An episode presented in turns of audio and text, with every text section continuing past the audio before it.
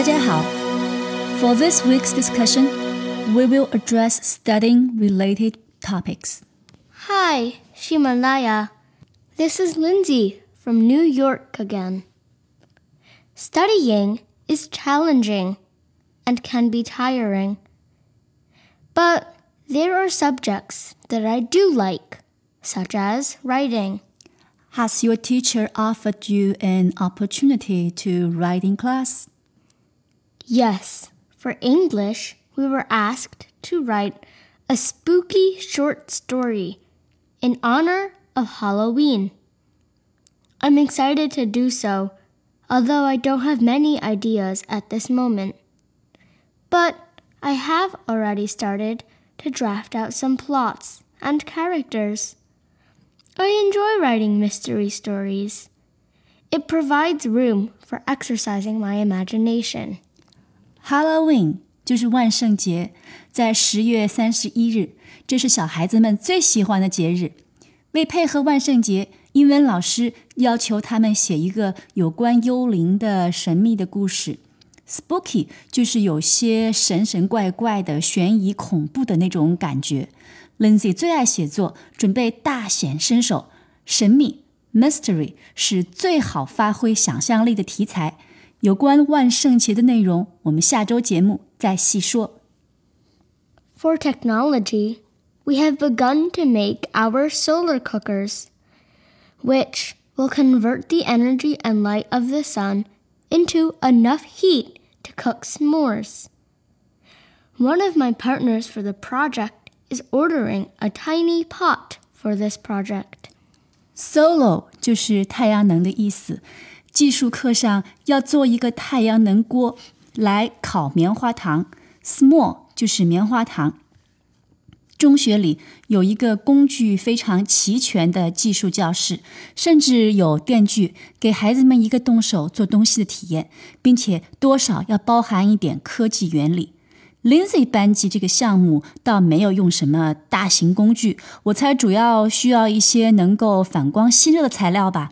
Lindsay, what material do you need for this project? We need all sorts of materials to create a solar oven. Reflective materials, such as aluminum foil or mirrors, are needed to reflect the sun's light.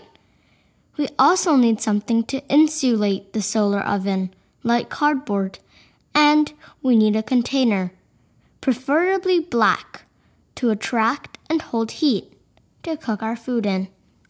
Reflective 反光的，aluminum foil 铝箔纸，insulate 隔热，用来隔热的材料是 cardboard，cardboard 就是硬纸板。想想做好了，一大帮孩子带着他们的锅，操场阳光下烤棉花糖的画面，就觉得很欢乐。下面我要问一下 Lindsay 有关家庭作业的问题了。How much time do you need to work on your homework?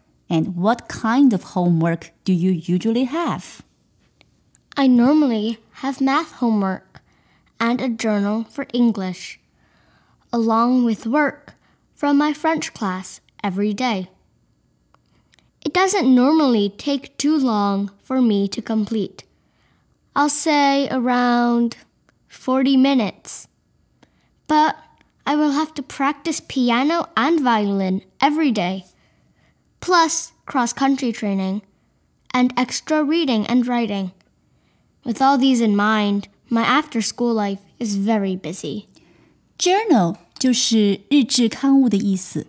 Lindsay 英文老师每周布置一篇有主题的写作任务，你可以把 journal 当做是一个有连续性的个人写作记录来理解。 Does your teacher check homework every day? My math teacher checks our homework every day. And our English journals are due every Friday of each week. Our English teacher doesn't read them, he just quickly skims them to make sure we wrote something at least. My French teacher also checks our language homework every day. Your backpack is very, very heavy. What are there in your backpack? What do you carry every day to school?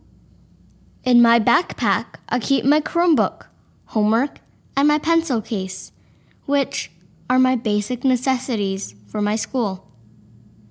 I keep my binders at school because they are too heavy to carry around. I also bring my lunch to school when I pack lunch, and my calculator I keep in my Chromebook case. When I have orchestra, I bring my violin to school as well.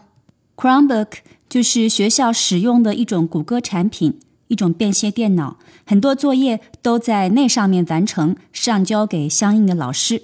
老师们呢也会在谷歌系统里更新课程要求、进度、考试分数、家庭作业这些，每个学生都有一个。 这个便携机的互联网功能有严格限制，基本只有有限的学习资源可以接触到，也不让下载非教学用的应用。Binder 呢就是夹子，学习笔记啊一些这个老师下发的资料就一起放里面。Lindsay 并不带他们回家，因为太重了，只带家庭作业本回家。每天还要带自己的午饭，每隔一天有弦乐课，要带小提琴。有些小朋友课后还要去参加游泳训练，还要带换洗衣服，是非常麻烦的一堆出门的东西。上校车，今天呢说到这里，下周见。